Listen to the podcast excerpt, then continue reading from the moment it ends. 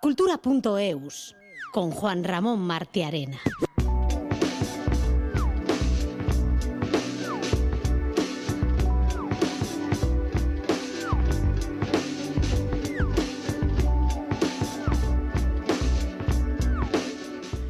En el Cultura.eus de ayer, el primero de 2024, hablábamos de los tópicos de estos días como Año Nuevo, Vida Nueva y demás. Hoy podríamos mentar otro tópico como el que usamos tras la vuelta al trabajo, tras un breve periodo vacacional. No se nos olvida cómo hacer nuestro trabajo, en este caso el programa. Es como andar en bicicleta, que se diría.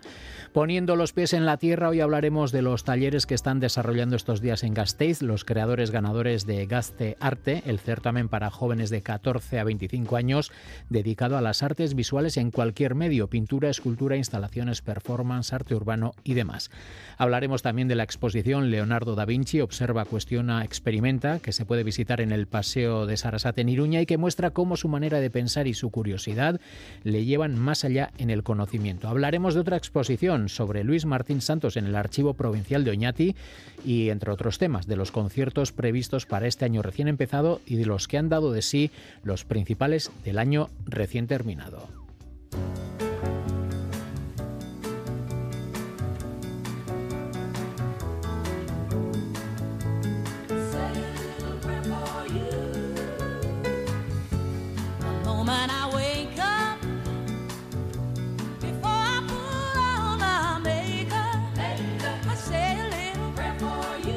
Siempre es un placer escuchar a Aretha Franklin y a la vez empezar el programa con su música. Recordamos a la gran dama del soul y de la música negra en general porque hoy se cumplen 37 años de su ingreso en el Salón de la Fama del Rock and Roll. Aretha fue la primera mujer en ingresar eh, en el salón y no solo fue un reconocimiento a su inmenso talento, sino también a la mujer que siempre luchó por los derechos civiles, la igualdad racial y el empoderamiento femenino. Aretha fue la primera de una lista engrosada por muy pocas mujeres en comparación con la numerosa lista de hombres que forman parte del Rock and Roll Hall of Fame. El caso es que así comienza Cultura.eus, un programa posible gracias a la labor técnica de Joseba Urruela y Alberto Zubeldia y el trabajo de todo el equipo de redacción del programa. En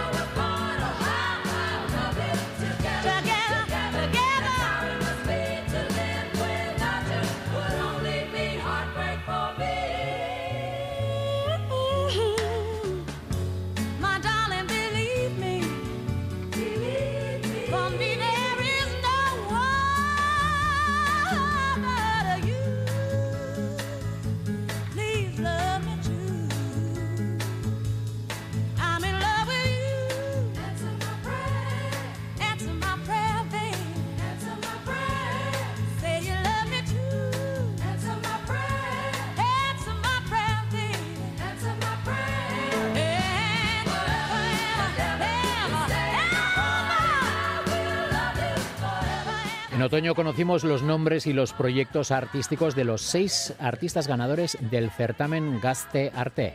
Desde ayer y hasta el próximo domingo, estos jóvenes creadores participan en unos talleres que se están desarrollando en el depósito de aguas del Palacio Montermoso de Gasteiz. Son talleres abiertos, por lo que quien quiera puede acercarse a ver cómo trabajan y charlar con ellos. Además, eh, mañana a las seis y media se celebrará una visita guiada que ofrecerá detalles pormenorizados de este proceso creativo. Oyer Narvaiza. Las cuatro propuestas artísticas ganadoras en el concurso Gastearte del año pasado se están desarrollando durante esta semana en el depósito de aguas del Palacio Montermoso. Con la ayuda de cuatro comisarios los proyectos van tomando forma. Después, del 2 de febrero al 3 de marzo, se abrirá una exposición colectiva en LAVE. Estos talleres tienen una peculiaridad, Cualquiera puede acercarse para observar el proceso y hablar con los propios creadores. Para poder desarrollar los proyectos han dividido en cuatro el depósito de aguas. La primera parte la ocupa la joven Isaro Pardo. Desarrolla su proyecto Transcendence.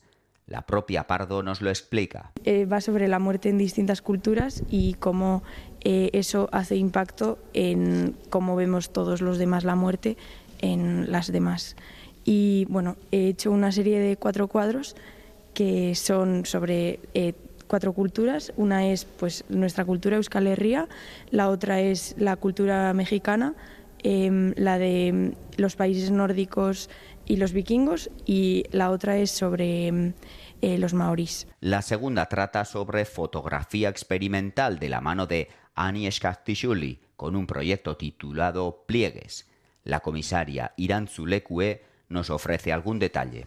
Está con, Polaroids ¿no? Y, es un poco más, más técnico, digamos, porque levanta la emulsión de la Polaroid ¿no? y juega un poco con, con eso. La tercera propuesta es Irresistible Lineal del artista La Ortiz. Está con, con bordado y eh, analizando también pues, la enfermedad con diferentes eh, volúmenes escultóricos y materiales. Y el cuarto lo ocupa un grupo de tres creadoras. Ellas son Ollane Gil, Leire Zabaleta y Yone Irasu. Preparan la performance congelando la memoria que están pues bueno interviniendo un frigorífico con diferentes elementos, también pues dándole un poco una vuelta al, consumo ¿no? y a la sociedad como nos la venden. ¿no? El proceso está siendo acompañado por cuatro comisarios, Dani Urraca, Alba Tojo, Adriana Fariñas e Irán Zulecue muestran su satisfacción con el arranque de los talleres. Creo que está resultando interesante, ¿no? Pues bien por la relación que ellas están, bueno, ellos están tejiendo entre proyectos, como también para la gente que se acerca ¿no? a participar en cada, en cada taller, ¿no? Digamos. Para nosotras como comisarias también está siendo un trabajo muy interesante porque trabajar con, con jóvenes pues siempre te rejuvenece, ¿no? Te lleva también a, bueno, también a analizar temáticas de, de hoy en día. El horario de visita es de 11 a 1 y de 6 a 8 hasta el domingo.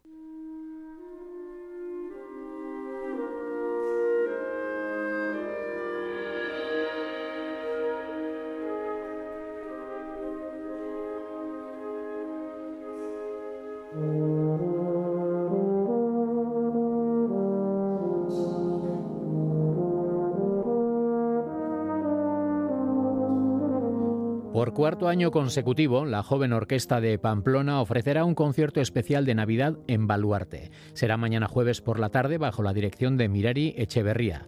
Más de 50 músicos, acompañados por el coro infantil del Orfeón Pamplonés, interpretarán obras de Shostakovich y Apermont, además de varias piezas de compositores vascos como entre otros Josuel Verdín o Xavier Sarasola. Las entradas para el concierto se agotaron hace tiempo. Itziar Lumbreras. El concierto de Navidad de la Joven Orquesta de Pamplona siempre es especial, pero aún más este año que cumple su cuarta edición, ya que actuarán junto al coro infantil del Orfeón Pamplonés. Serán más de 100 músicos y cantantes sobre el escenario. El público podrá escuchar obras de Sostakovich y Apermont interpretadas además con instrumentos que no suelen ser tan habituales en orquestas. Sayoa Cuenca es la gerente de la orquesta. La primera parte mezclamos la suite de jazz que contiene también instrumentos que no suelen estar en la orquesta, como son pues, los saxofones, la batería, la guitarra, eh, el acordeón y luego una obra que tiene ese carácter más celta con un instrumento que no se suele escuchar como solista, que es el bombardino. Entonces, esa primera parte es mixta, es muy bonita. Vicent Barbeta, también músico de la Pamplonesa, será el bombardino solista en esta ocasión. La obra se llama The Green Hill. El compositor añade el subtítulo de Fantasía Celta. Entonces, bueno, pues tiene una parte melódica al principio y luego sí que tiene otra parte mucho más rítmica, con la ayuda de la percusión y esos ritmos así atresillados que le dan ese carácter festivo.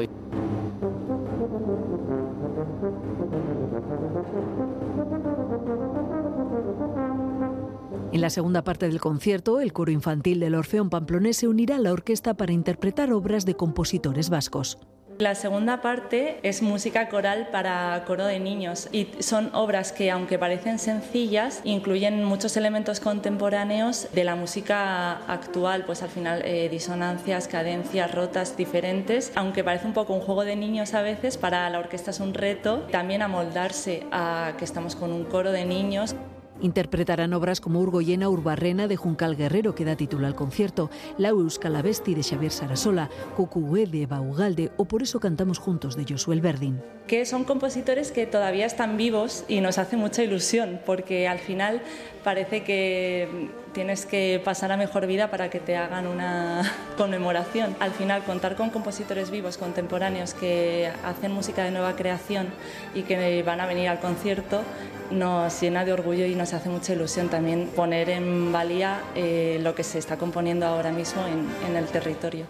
Así que será un concierto especial y diferente como suele ser habitual en las actuaciones de la HOP. No hacemos conciertos normales del todo porque siempre hacemos participar al público de todo lo que está pasando.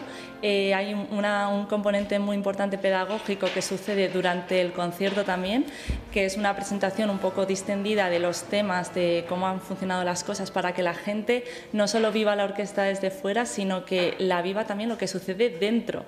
No quedan entradas para el concierto, pero en los próximos meses habrá otras oportunidades de escuchar a la orquesta. En febrero harán una gira por Burgos, Soria y Logroño. También actuarán junto a la Federación de Coros de Navarra y en verano, por primera vez, celebrarán unos encuentros de la orquesta en Baztán.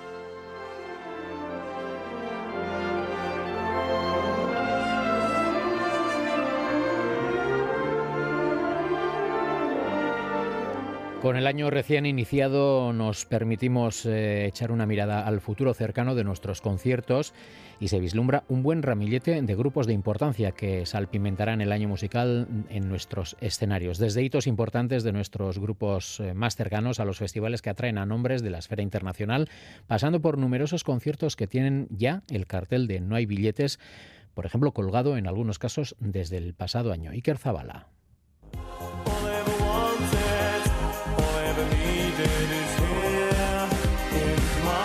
2024 será un año de grandes conciertos en Euskal Herria, a los que cabe sumar los que se den en formatos más pequeños. Quedan aún muchos conciertos por anunciar y festivales con carteles por perfilar, pero lo que ya conocemos es ampliamente sugerente. Uno de los platos fuertes del año será The Beach Mode. Los británicos llevarán su rock electrónico al Beck en marzo.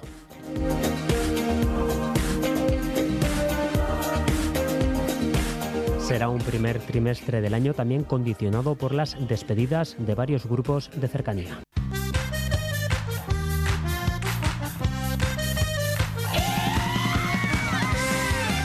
Unza dará su último concierto en febrero en Bilbao Arena. Antes dirá adiós Willis Drummond en Donostia este mismo viernes y Lier también parará indefinidamente tras su última función, que será también en Donostia. En materia de festivales, 2024 promete variedad y se espera que el éxito de este último año se certifique. El primero en llegar será Iruña Rock a comienzos de marzo.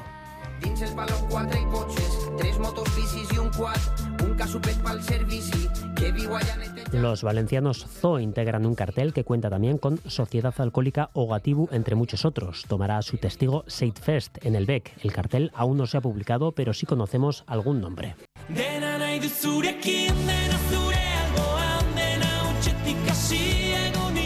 Bulego aspira a repetir un año de ensueño estar en abril en el BEC dentro de este Señena de Sangodén. En cuanto a Music Legends, a las puertas del verano en Bilbao Arena Miribilla se esperan nombres que hagan honor a ese cartel de leyenda.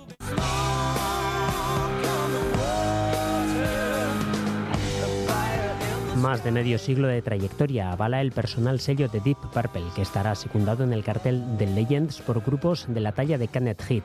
Un par de semanas después, el Askena Rock de Gasteiz tiene su cartel ya nutrido con la banda californiana Queens of Stone Age como flamante punta de lanza.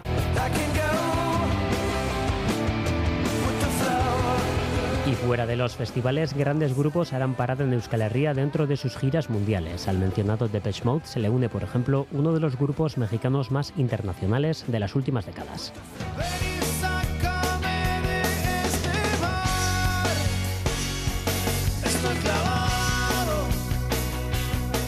Maná estará en el BEC a finales de junio y otro mexicano estará también en el Navarra Arena en julio.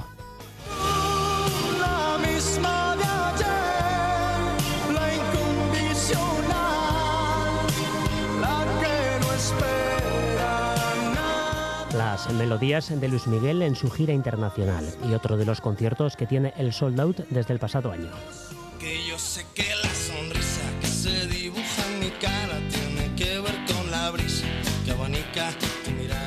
Estopa llenará el BEC el próximo mayo con su gira de presentación de disco. Isabel Pantoja o Rafael serán otros artistas de contrastado éxito que pararán en Euskadi en sus giras. Y cambiando radicalmente de estilo, dos grandes grupos del metal pasarán también por escenarios vascos.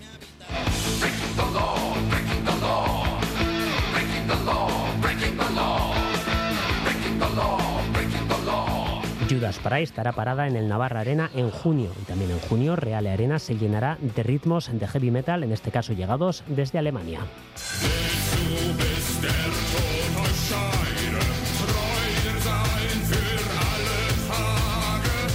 La de Donostia será una de las dos paradas que Ramstein hará en el estado. Todos estos nombres nutrirán la oferta durante el año con numerosas sorpresas aún por llegar, sobre todo el segundo semestre del año. En julio lucirá sus mejores galas BBK Live, que espera congregar a festivaleros de todos los lugares con un cartel que alterna viejos conocidos en Covetamendi con algunas caras nuevas.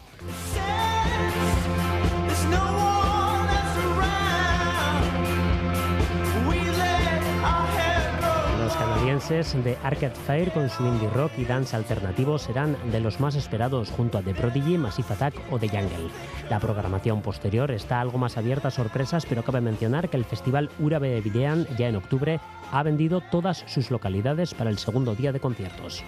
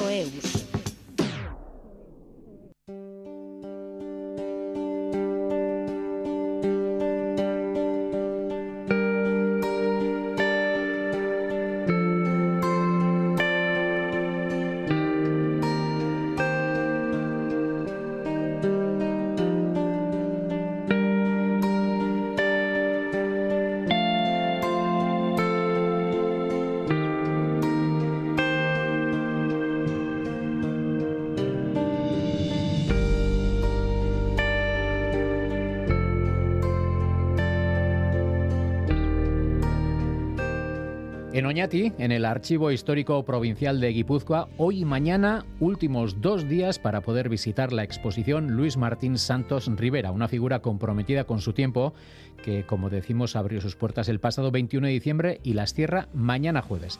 Se trata de una muestra organizada por la Fundación Ramón Rubial y la Universidad del País Vasco con la colaboración del Departamento de Cultura, Cooperación, Juventud y Deportes de la Diputación Foral de Guipúzcoa.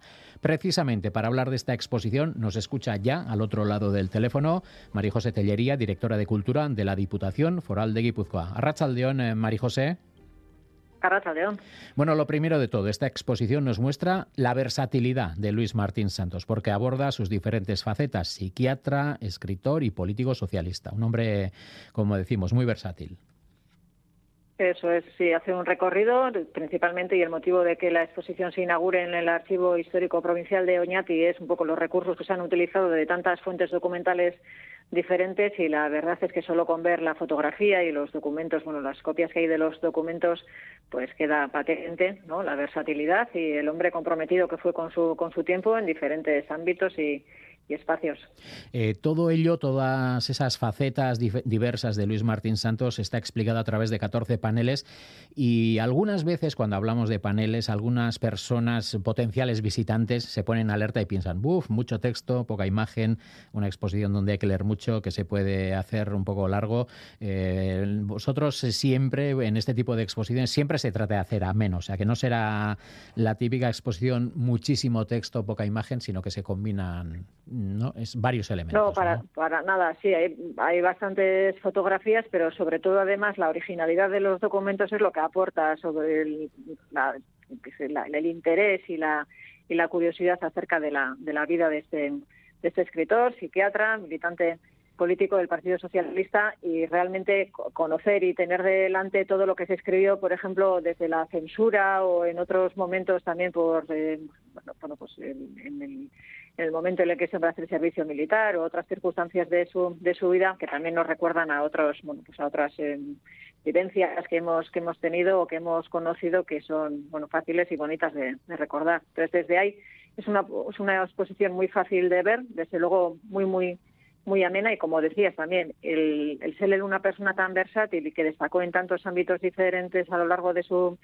de su vida también hace que todo el contenido pues sea muy muy diverso y muy original.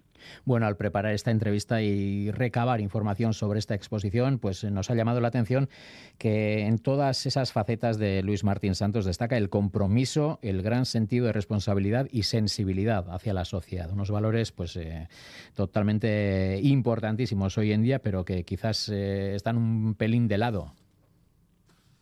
Sí, la verdad es que fue una persona que falleció en un accidente de tráfico con 39 años alguien que por sus orígenes y siendo su padre también, bueno, pues eh, al régimen vamos a decir, pues se podría pensarse que le correspondía hacer otro, ¿no? Otro, otra vida o llevar otra otro estilo de, de convicciones políticas, desde luego fue alguien que manifiestamente, bueno, pues demostró su compromiso con la justicia social, pero además haciéndolo por ejemplo, a través de la literatura, ¿no? que es algo que siempre desde, desde Diputación reivindicamos, ¿no? el valor de las artes y de la y la cultura para esa, para esa diversidad y para esa generación de pensamiento crítico, trabajar y crear esa, esa obra que es Tiempo de Silencio, que hoy todavía sigue siendo tan, bueno, pues tan leída y tan, y tan valorada, bueno, pues demuestra, o sea, no solo su compromiso, sino además la manera tan acertada que supo, que tuvo de, compartirlo para que todavía nos llegue a nosotros 60 años después o después de, haberla escrito.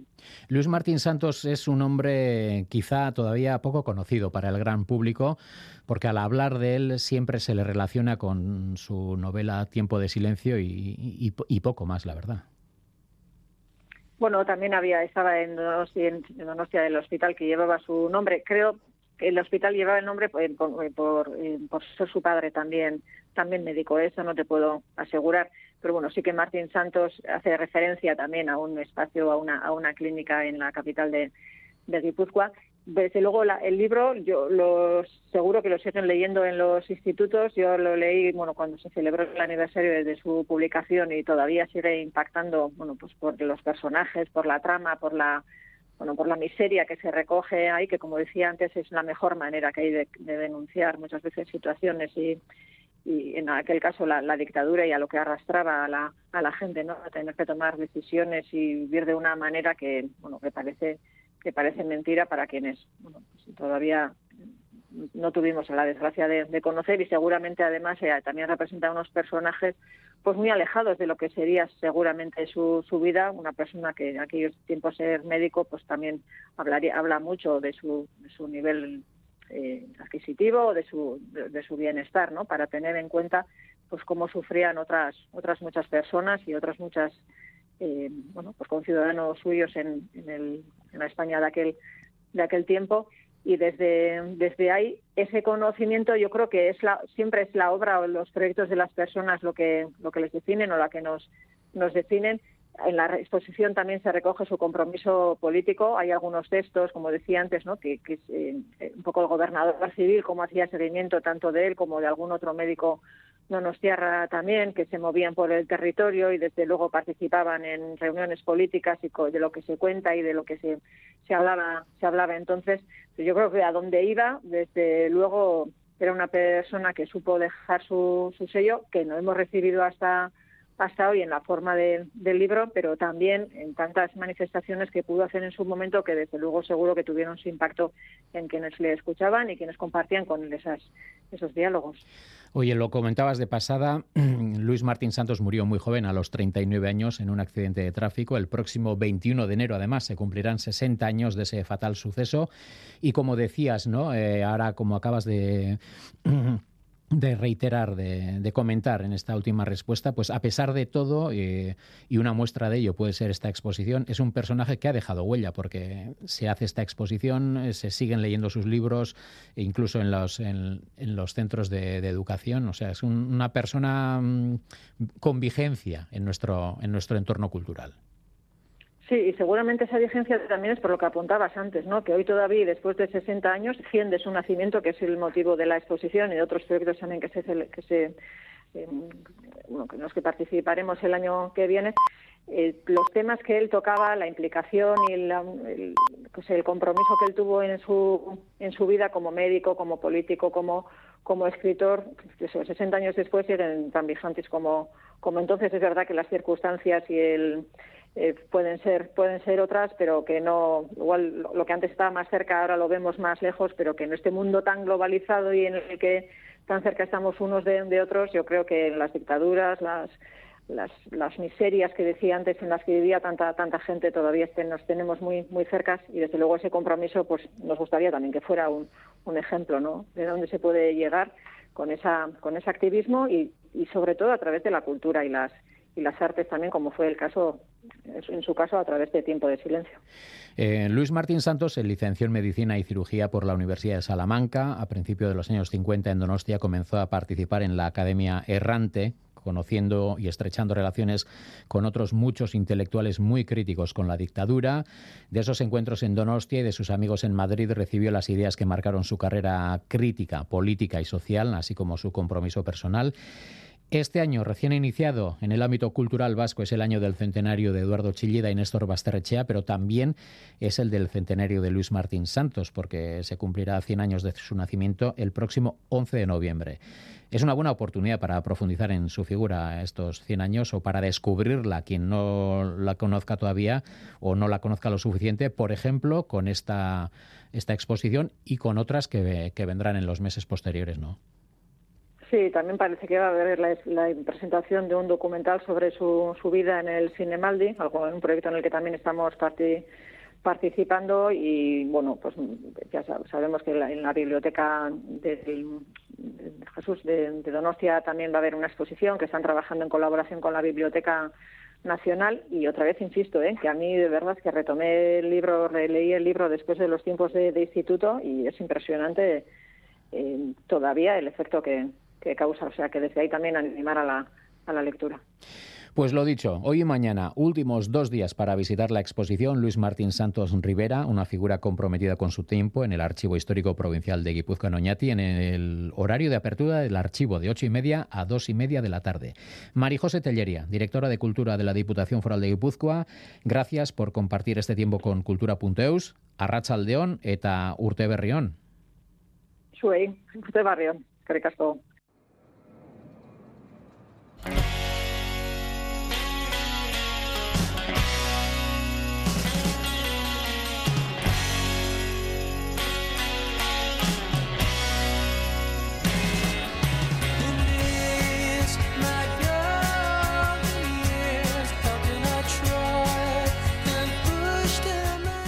Escuchamos My Golden Years, el nuevo tema que acaban de estrenar los Lemon Twigs, un tema inspirado en los Beach Boys. La banda afirma que este tema pretende continuar donde lo dejaron los Beach Boys con las armonías del sencillo y las brillantes texturas de 12 cuerdas de los Birds. Hablando de la canción, los hermanos que componen el dúo, Brian y Michael Dadario, dicen que My Golden Years se trata de hacer que cada minuto cuente y estar a la altura de nuestro potencial.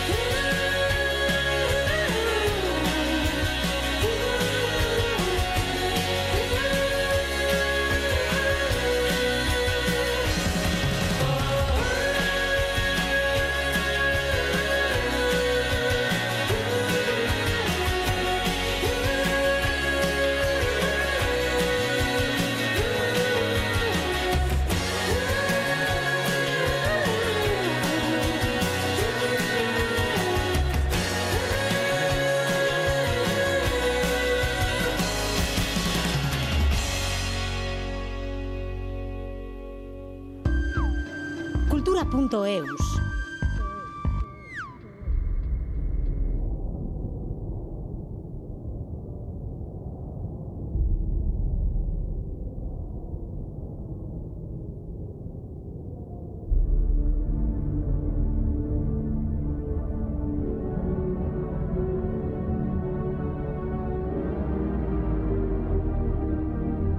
Los estudios Universal Pictures son los más lucrativos de este recién finalizado año 2023, destronando con una diferencia de 73 millones de euros, o, lo que es lo mismo, 80 millones de dólares, a Disney, quien se mantenía a la cabeza desde 2015. Películas como Oppenheimer y The Super Mario Bros. The Movie han sido algunas de las que han ayudado a Universal a alcanzar ese primer puesto. Los estudios alcanzaron aproximadamente 4.910 millones de dólares en ventas de entradas con las 24 películas que lanzaron internacionalmente el año pasado. Por su parte, la casa de Mickey Mouse recaudó aproximadamente 4.830 millones de dólares internacionalmente gracias a 17 filmes entre los que se encuentran Guardianes de la Galaxia 3, Indiana Jones y el Dial del Destino y La Sirenita. La diferencia de esos 80 millones de dólares se puede atribuir al hecho de que Disney lanzó siete películas menos que Universal. No obstante, este año la lista de las tres películas más taquilleras del año tampoco incluye ninguna producción de Disney, algo que no sucedía en años.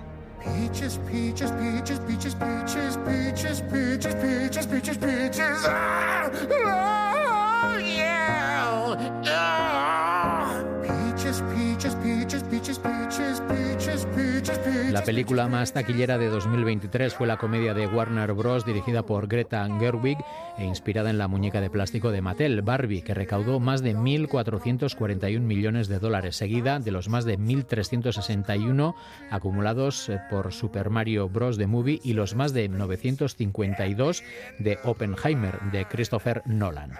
La película de Marvel y Disney, Guardianes de la Galaxia 3, fue la cuarta más lucrativa, con 845 millones de dólares recaudados a nivel internacional.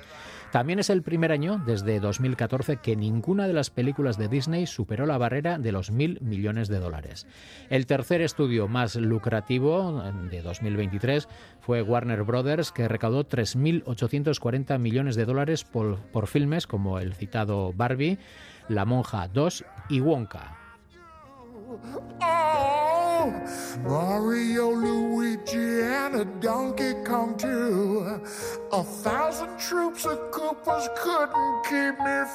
Como era de esperar, entre otras cosas por el sold out de las entradas, el comienzo de la nueva gira de Izaro ha sido todo un éxito, como muestra el primer concierto ayer en el Palacio Escalduna de Bilbao. Se trata de la primera de la gira de presentación de su nuevo trabajo, Cero de enero en cuanto a la música, pues eh, destaca el público. Por una parte, que ha salido encantado del Euskalduna y por otra, muchos aficionados destacan que Izaro ha subido un peldaño en su directo. Aloña Veraza.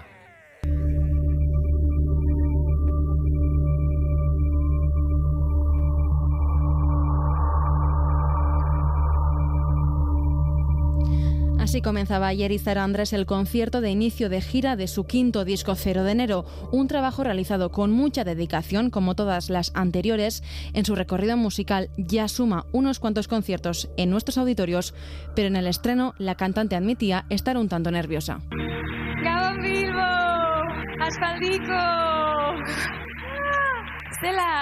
Ondo, nik kriston nerviosa bale? Egon ga, ez dakit zenbat, amar minutu. Ni kameri nuen zero kantau da, kantau da, kantau da, kantau, perfecto, urten jatara, ¿no? La vida hizo. Tras finalizar la gira de Los Limones, Izaro ha estado un año sin actuar en directo. Dice que el 2023 ha sido un año muy bonito, que lo ha empleado para crear y experimentar y así vuelve ahora a los escenarios con mucha fuerza, con un cambio estético significante y con ganas de invitar al público a su expedición. Misión que parece haber cumplido en este primer concierto, ya que tras el estreno de ayer, en el público se repite la misma sensación increíble. Pues muy bien, la verdad. Lo vimos con ilusión. Ella, los bailarines, los músicos, todo le salió bien y fue perfecto, la verdad. Para mí fue un concierto de 10, fue espectacular. Brutal, una pasada, de verdad, ¿eh? O sea, una pasada. desde el minuto uno hasta acabar. Salí, bueno, con un subidón, me encantó. Había momentos de ¡buah! y luego otros momentos de con la piel de gallina y casi llorando. Y sus movimientos y cómo bailaba y luego además su estética y todo. Y luego también cómo nos hace partícipes de cómo nacen sus canciones y toda esa creatividad brutal que creo que tiene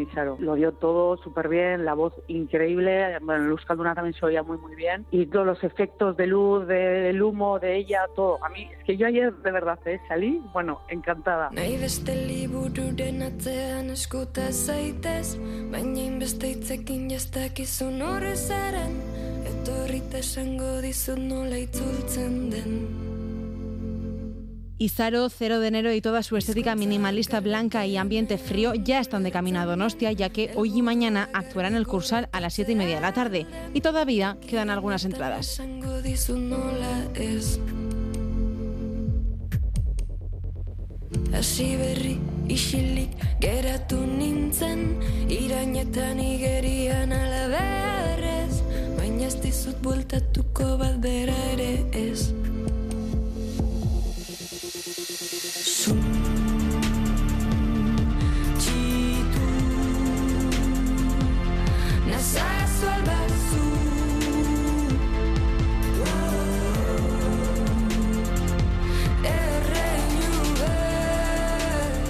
Más de cinco siglos después de su muerte, Leonardo da Vinci, sus ideas y sus diseños siguen siendo modernos.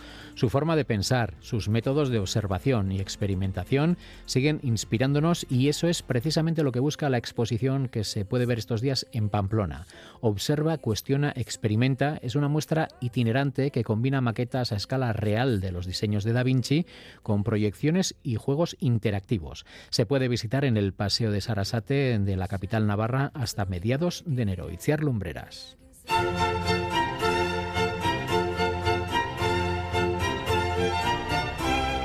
Pintor, escultor, dibujante, ingeniero, arquitecto, urbanista, naturalista, anatomista, músico, filósofo e inventor. Así era Leonardo da Vinci, un auténtico polímata que se guiaba por la curiosidad por todas las cosas. Su vida, obra y pensamiento han sido analizados y difundidos en un sinfín de estudios, investigaciones y también exposiciones como la que se puede ver estos días en Pamplona. Erika Agoyarrola es asesora de la muestra quiere dar a, conocer la figura de Leonardo partiendo de su curiosidad, que es quizá pues la cualidad más importante, ¿no? Y gracias a la cual yo creo que ha conseguido llegar hasta la actualidad como un gran personaje, ¿no? histórico. De ahí también el título de la exposición, Observa, Cuestiona, Experimenta, que fueron los motores del trabajo de Da Vinci y que son también una invitación al espectador para descubrir el mundo de otra manera. Está planteada, digamos, como una experiencia para entender el mundo como lo hacía el mismo Leonardo da Vinci, que está articulada, digamos, en dos partes. ¿no? En el exterior tenemos diferentes maquetas de inventos, máquinas pensadas por Leonardo da Vinci que hemos podido reproducir con total precisión porque conservamos los bocetos donde Leonardo da Vinci pues, realizaba ¿no? en sus manuscritos estos dibujos. Son un total de cuatro maquetas, modelos a escala real de los diseños de Da Vinci, pero que se han fabricado con técnicas y materiales contemporáneos. Se puede ver el hombre de Vitruvio, inspirado en la obra del arquitecto romano del mismo nombre, el tornillo aéreo, el primer prototipo de helicóptero, la máquina voladora inspirada en el vuelo de los pájaros y el barco de palas, antecedente de los barcos de palas del Mississippi. Para poder interpretar y entender estas maquetas en su aspecto original, con los materiales de la época, se ha preparado una aplicación gratuita descargada de realidad aumentada. La exposición continúa en el interior con una proyección audiovisual y siete juegos interactivos analógicos y digitales. En el interior tenemos eh, diferentes juegos en el que se nos van a proponer diferentes retos y nos van a hablar pues precisamente de lo importante que es la observación, la curiosidad, eh, la capacidad para cuestionarnos nuestro día a día. Esta muestra itinerante se puso en marcha para conmemorar el quinto centenario de la muerte de Leonardo da Vinci, cuyas ideas, cinco siglos después, siguen siendo modernas y premonitorias en conjunto, digamos que es una muestra que fomenta el trabajo en equipo, ¿no? Promueve una manera diferente de pensar. Yo creo que vamos a poder salir de la exposición, bueno, pues mm, cuestionando nuestra cotidianidad, nuestro día a día. Observa, cuestiona, experimenta, se puede visitar de manera libre, pero también se han organizado visitas comentadas gratuitas en euskera y castellano de lunes a domingo y en varios horarios.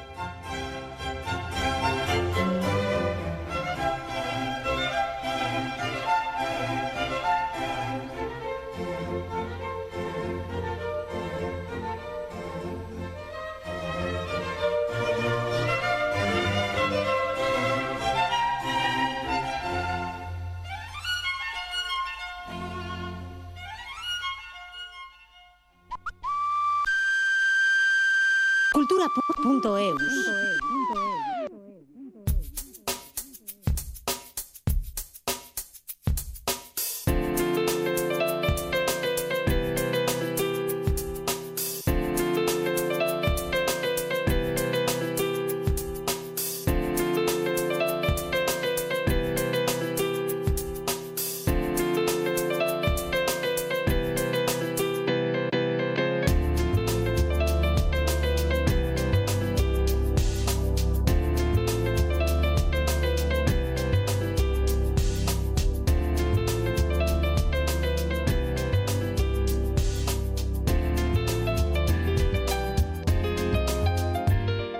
En el último tramo de Cultura.eus, hoy toca hablar de danza con nuestra experta particular y colaboradora, Begoña Olavarría Smith. ¿Qué tal, Begoña? Arrachaldeón. Onguetorri Taurte Berrión, ¿qué tal las navidades? Pues muy bien. ¿Las llevas bien? ¿No eres de, los que la, de las que las sufren? No, no las he sufrido. Además, yo he visto danza. He visto otra vez a Lucía Lacarra y además también el otro día vi a Brodas Bros en Baracaldo. O sea que no me puedo quejar. O sea que aparte de las... Eh, comilonas y demás cosas, has disfrutado de tu disciplina artística. Efectivamente. Pues no es poco, ¿eh? No, no. Y además he de decir que a la carra, que ya la había visto en octubre en el estreno aquí en Bilbao, se cogen nuevos matices. O sea que muy bien, muy bien. Muy contenta. Pues eh, hablaremos eh, quizá más adelante. Hoy vamos a hablar de otros temas, porque hoy vamos a hablar de, mm, podríamos decir, las propiedades terapéuticas de la danza. Muchas veces hemos oído hablar de que diferentes disciplinas artísticas pues tienen efectos placenteros en personas que sufren algún tipo de enfermedad y hoy vamos a hablar de esos efectos placenteros que, que tiene la danza. Cuéntanos. Pues eh, como este año el, el EITB Maratoya fue para recaudar dinero contra el cáncer y yo justo no me coincidía lo de las fechas, pero claro, el cáncer es una enfermedad que nos pilla a todos tan de cerca hmm. que, me parecía importante y, bueno, pues vamos para hablar de esto, de, las ventajas de hacer danza para, las, para los enfermos de, de, cáncer, vamos a hablar con una, toda una experta, con Lucía Sierra Cano que es bailarina, pedagoga y, e investigadora en danza de Cantabria. Trata de promover el bienestar de los pacientes de cáncer a través de la danza y para ello imparte clases tanto presenciales como online. Por cierto, tiene eh, su página puravena.es, es súper recomendable. Y bueno, hace seis meses presentó su tesis, que precisamente recoge eh, todo lo que ha aprendido durante seis años con estas investigaciones trabajando con niños y mujeres afectadas por esta enfermedad.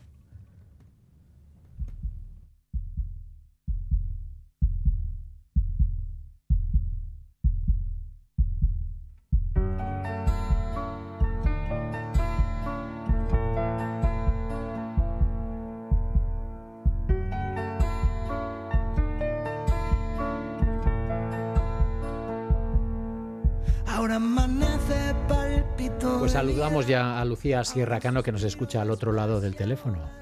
Buenas tardes, Lucía Rachaldeón. Buenas tardes, ¿qué tal? Pues muy bien, ¿tú también bien? Muy bien, muy bien. Me ha encantado que dijeras las propiedades. Me encanta ese adjetivo que le has puesto a la danza hoy en este se día. se hace lo que se puede, chica. Pero aquí la experta es eh, Begoña, o sea que... Sí, sí. Y, y, justo hoy la experta eres tú y hoy has elegido esta canción que estamos escuchando, que es de Antonio Orazco, que se llama Giran Iván. ¿Y por qué la has elegido? Porque mira, creo que cuando te llega el cáncer, que a todos nos llega por sorpresa, el cáncer es una enfermedad que nos afecta y no sabemos cuándo ni dónde, y bueno, la canción que estamos escuchando lanza un mensaje como a la esperanza. Yo creo que cuando te llega esa noticia, lo único que no se puede perder es la esperanza por la vida, por encontrar personas, porque el cáncer tiene cosas muy, muy malas, pero cosas también que te traen como son personas, como son consejos, como son aprendizajes, que es muy positivo. Entonces, quiero lanzar ese mensaje a todas las personas que estén ahora mismo en ese momento crítico, que creo que es cuando nos llega esa noticia y luego cuando también lo hemos superado y dos momentos ahí muy críticos que, que aparte de todo lo malo también tenemos muchas cosas buenas y, y la danza nos puede ayudar a ello. Sí, esto tú lo sabes porque creaste Pura Vena y, y, necesitamos que nos cuentes cómo surgió, qué, qué te impulsó a investigar, porque es algo muy personal. Sí, es que la vida yo creo que es accidental. Yo estaba estudiando en Madrid mi carrera de danza profesional en la Universidad Rey Juan Carlos y me llega una llamada desde Cantabria y es que a mi madre le había llegado ese invitado inesperado y nada bienvenido que se llama cáncer. En su caso tiene un apellido que es cáncer de mama. Y entonces por la sorpresa pues es, es, es enorme para la familia y eso me hace replantearme un poco eh, el camino, el camino por el que estaba siguiendo, estaba en un momento de, de compañía, de mucho aprender con la danza y yo desde pequeña había sido diagnosticada de con, con dislexia y esto eh, a mí la danza me ha permitido crecer, soñar, superar todos los obstáculos, llegar donde nadie me aconsejaba que iba a llegar, doctorarme. Bueno, para mí la danza ha sido mi herramienta para, para, para superar todos los obstáculos que la vida o, o nos ponemos o nos anteponemos a ello. Entonces, cuando a mi madre le ocurre este diagnóstico, lo primero que se me ocurre es utilizar la danza, es utilizar mi herramienta. Y claro, empezamos con mi madre, que ella ya había eh, bailado un poco en sus tiempos jóvenes, danza un poco más folclórica de aquí de Cantabria, pero bueno, empezamos a probar y, y funcionaba bastante bien. Sobre todo evade un poco la situación, hmm. relativiza, yo creo. Y luego eh, te metiste en, lo más delicado, que es que trabajaste con niños en el Hospital de Cruces, aquí al lado. Sí, pues es que eso fue pues también muy accidental. Eh, eh, hicimos un primer estudio, empiezo con mi madre a estudiar todo esto y de repente decimos, esto lo tenemos que probar, lo tenemos que validar. Y me encuentro una persona que me ha influido en toda esta carrera, que es un psicólogo clínico eh, con una carrera inmensa, un currículo impresionante, es Amador Cernuda, mi director de tesis y, el alma mater un poco de todo esto, y es el responsable de, de estudiar cómo la danza es una herramienta muy positiva, no solo a nivel físico, que eso ya lo tenemos claro, sino a nivel psicológico, porque trabaja directamente con el cuerpo. Cosa que los psicólogos trabajan como mm, de una manera más fría y la danza lo hace de manera muy natural. Y eso es lo que él le abrió la puerta a estudiar este ámbito de aplicar la danza para diferentes patologías. Y entonces pues lo presentamos en la Consejería de Salud de Cantabria, un primer estudio con mujeres con buenos resultados y nos invitan a ir al Hospital de Cruces y ahí a mí se me cambia el mundo. Ahí se me cambia el mundo. Porque esos niños son maravillosos. Esos niños los tendría que conocer todo el mundo, porque esos niños son lecciones de vida todos los días. Yo entraba a, a esas salas, a esas habitaciones y no tenía hora de irme, porque es que te enseñaban todo. Y tenían seis, siete, ocho, nueve, y te enseñaban todo y son maravillosos. Tú ibas a, hacías sesiones con ellas en, en la habitación misma, individualmente, como quien dice, ¿no? Sí, hacíamos sesiones grupales eh, de los que estuvieran en la habitación, porque había, había habitaciones de seis, pues hacíamos danza con seis. Algunos estaban eh, en ese momento con la quimio, por eso pura vena es como el tratamiento de quimio se pone en vena, pues la danza ah. la inyectamos en vena. Por eso viene el nombre de pura vena. claro, claro. Entonces, es, eh, em, lo que hacíamos era poner música lo primero y sacar a esos niños y a esas familias, es decir, a esos padres del contexto de hospital donde no querían estar. Y un poco con la imaginación, cerrando los ojos, con la respiración, les llevamos a unos lugares donde ellos quisieran estar.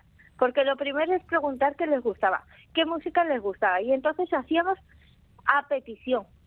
Y entonces ahí adaptábamos. Luego también conocíamos muy bien el tipo de tumor que tenían, el estado que estaba, si lo tenían en el brazo, cómo mejorar. Pues bueno, hacíamos primero un estudio previo de, de la situación en la que se encontraba y cómo nosotros podíamos ayudar en esos momentos de acompañamiento, de risas, de, lloros, porque hay de todos. En nuestras clases no es una terapia, aunque esté muy mal la palabra y suene muy mal, pero es así. Es poner música, es hablar, hablamos de cáncer, hablamos de muchas cosas y con los niños es muy diferente. Por los niños mm, es que tú les ves y dices, pero ese niño está perfectamente. Físicamente no, pero él no siente nada, él quiere hacer danza, él quiere hacer todo. Y esa vitalidad que tiene el niño tenemos que aprovecharla y, y sobre todo darles eh, esperanza, ilusión y herramientas que les ayuden a superar todas esas horas, porque imaginaros que un niño con cáncer, en el mejor de los casos, está casi un año en el hospital. Eh, Lucía, eh, presentábamos a Begoña como siempre, como nuestra experta. Ella decía que hoy eres la experta tú. Por tanto, hoy tenemos dos, partida doble. Y el no experto que soy yo, pues también se atreve a, lanzar, eh, a lanzarse a la piscina con una pregunta un poco medio chivada por Begoña, en la que nos dice que, bueno, tú utilizas una técnica denominada psicoballet. Al escuchar ballet ya a la gente nos viene a la cabeza pues mucho trabajo, muchos ejercicios, mucha barra, mucha técnica. ¿Podrías explicarnos un poco a los profanos como yo y mucha gente de la audiencia, me imagino, en qué consiste básicamente esta técnica? Pues mira, eso es una técnica cubana, porque yo he estudiado en el Instituto de Danza Alicia Alonso en Madrid, que es el único instituto universitario que tiene danza, aunque yo creo que ya en Bilbao vais, hay pioneros también en el ámbito de la danza, pero bueno, nosotros eh, somos, eh, pues pertenecemos a la Fundación Alicia Alonso y en Cuba Alicia Alonso con una psicóloga en el año 1984 crearon el método del psicoballet para niñas que tenían eh, diferentes patologías en torno a agresividad. Y entonces estaban probando diferentes métodos psicológicos y no les funcionaba mucho. Y entonces la psicóloga les llevó un día a una representación de ballet y las niñas pues se sentían mejor. Y le dijo, y le dijo un día Alicia Alonso, oye, ¿te importaría que metiéramos a estas niñas en unas clases un poco más adaptadas de danza y tal? Y dice, bueno, pues vamos a probar. Y efectivamente, no, no vamos a poner la pierna arriba, aunque ya la hacemos. en mis clases ya pone la pierna arriba. El objetivo no es que sean bailarines, sino que se eh, de la técnica que tiene el colocar el cuerpo, en estar en posición correcta, en cómo el ballet te consigue estilizar, en llegar más lejos, esa virtud que tiene, eso todo lo utilizamos, pero a un nivel muy elemental, y lo llamamos el psicoballet reforzado, que es eso, aplicar un poco eh, la técnica básica del ballet pero utilizando también bailamos, ¿eh? bailamos salsa, bailamos tango, eh, em, hacemos un poco de técnica, pero también hacemos una liberación un poco del cuerpo, de pasarlo bien. Hay eh, como tres momentos en la clase, un poco más técnico, un poco más libre y un poco más coreográfico. Oye, Lucía, eh, decías que con los niños no tenías hora para, para marcharte de la, de la habitación, pero en la radio somos esclavos del tiempo, nos quedan apenas pocos segundos, se nos han quedado muchísimas preguntas muy interesantes que nos eh, encantaría que nos las contestaras en el tintero, pero bueno, el tiempo manda en la radio. Y no nos queda más que agradecerte tu presencia hoy con nuestra gran experta, eh, Begoña Olavarría Smith. Por tanto, muchísimas gracias y feliz año. Pues nada, muchísimas gracias a vosotros y cuando queráis os respondo a las siguientes. Estupendo. Perfecto. Pues un abrazo enorme. Sí, igualmente. Agur. Agur. Pues, pues hasta aquí llega Cultura.eus. Volvemos mañana. Que pasen una feliz tarde a Racha León. Agur Begoña.